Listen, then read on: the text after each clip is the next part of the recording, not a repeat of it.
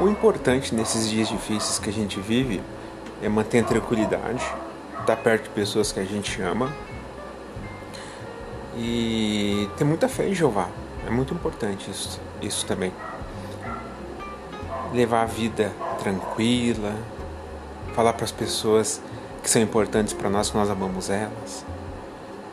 Todos os dias ter uma rotina, ficar perto da família é muito importante. Para quem não tem a família por perto, procure ligar para os amigos, falar com os amigos, procure ter uma rotina.